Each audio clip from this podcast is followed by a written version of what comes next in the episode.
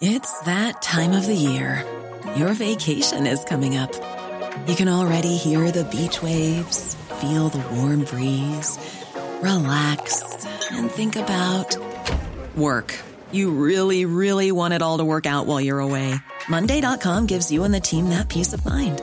When all work is on one platform and everyone's in sync, things just flow wherever you are. Tap the banner to go to Monday.com.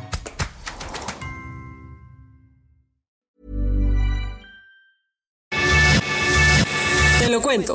Tu dosis diaria de noticias. ¿Y para tener de qué hablar hoy?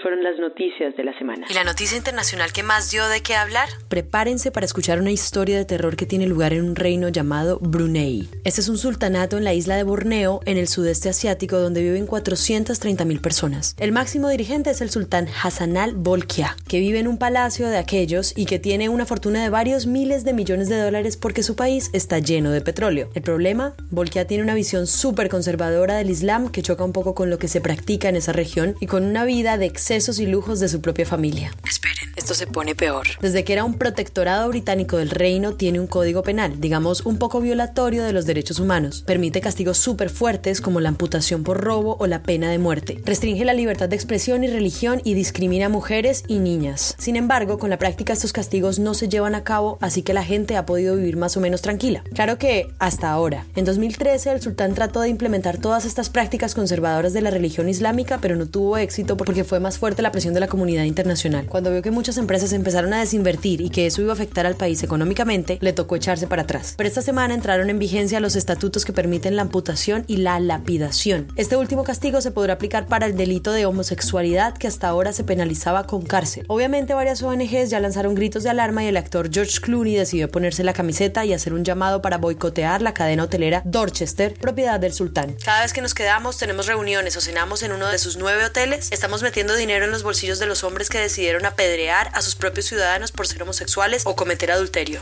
Bueno, y el jueves se presentó un informe inicial sobre el accidente del vuelo 302 de Ethiopian Airlines. Por si se les olvidó, el 10 de marzo un avión se desplomó en Etiopía y 157 personas murieron. Desde entonces, Boeing, la compañía estadounidense que hace ese tipo de aviones, ha estado en el ojo público porque fue la segunda caída de un 737 MAX 8, su avión más vendido y el preferido por las aerolíneas de bajo costo, en menos de seis meses. El caso es que ayer el gobierno etíope sacó las primeras conclusiones sobre la investigación y explicó que aunque los pilotos de Ethiopian Airlines siguieron todos los procedimientos recomendados por Boeing, no pudieron impedir que el avión se cayera. Es decir, no fue un error humano, sino una falla del avión. Estos resultados probablemente van a empeorar la reputación de la empresa y Boeing va a tener que estar preparada para demandas de familias de las víctimas y para pérdidas económicas millonarias.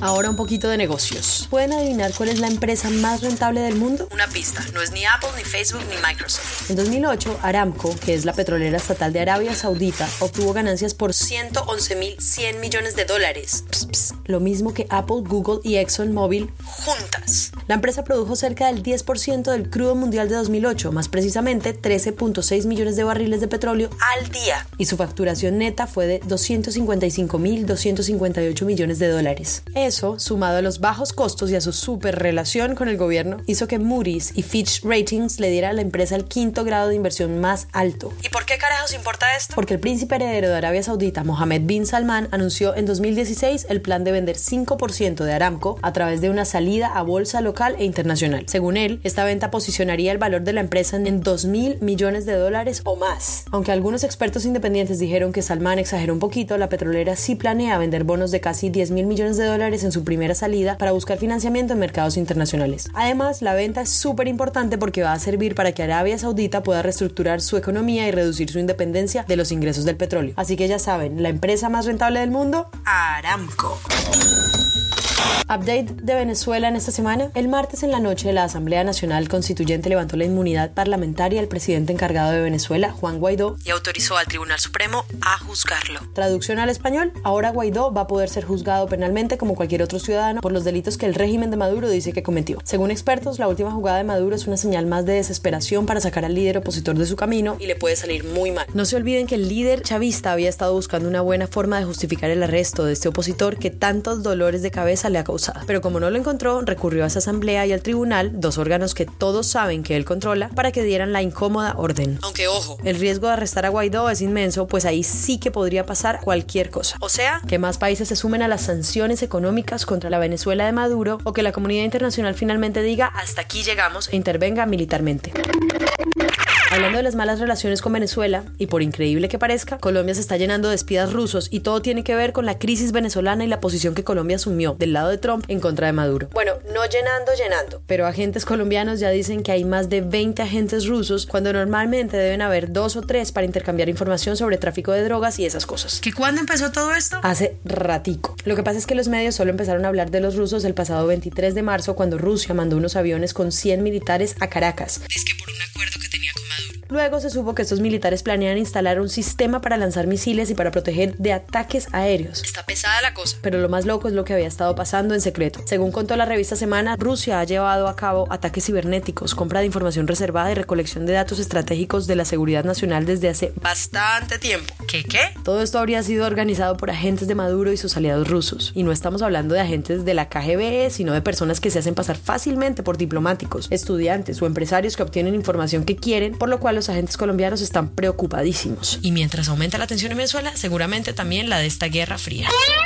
La otra noticia ruso-venezolana que estuvo en todos los periódicos esta semana, la tensión que se ha generado entre los gobiernos de Colombia y Rusia después de que este último le enviara al Congreso colombiano una cartita de amor no queridos.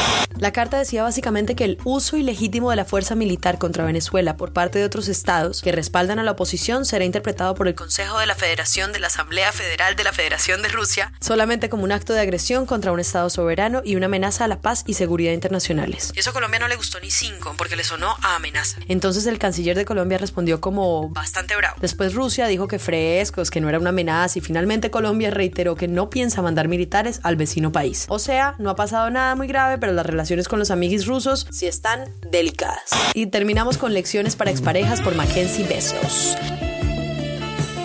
La ex del hombre más rico del mundo anunció que ya llegaron a un feliz acuerdo de divorcio en el que Jeff se va a quedar con todo el Washington Post, Blue Origin y el 75% de las acciones de la pareja en Amazon. Ay, que encima él va a manejar el 25% de ella.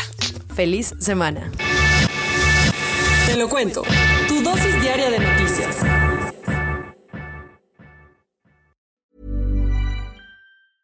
Hey, folks, I'm Mark Marin from the WTF Podcast, and this episode is brought to you by Kleenex Ultra Soft Tissues, your ally to help tackle your allergy symptoms this season. I love the change of seasons, but nobody loves pollen and all those other things floating in the air that make you sneeze during this nice weather. Kleenex Ultra Soft Tissues are hypoallergenic and allergist approved, so fight back against watery eyes and runny noses without worrying about irritating your skin. For this allergy season, grab Kleenex and face allergies head on.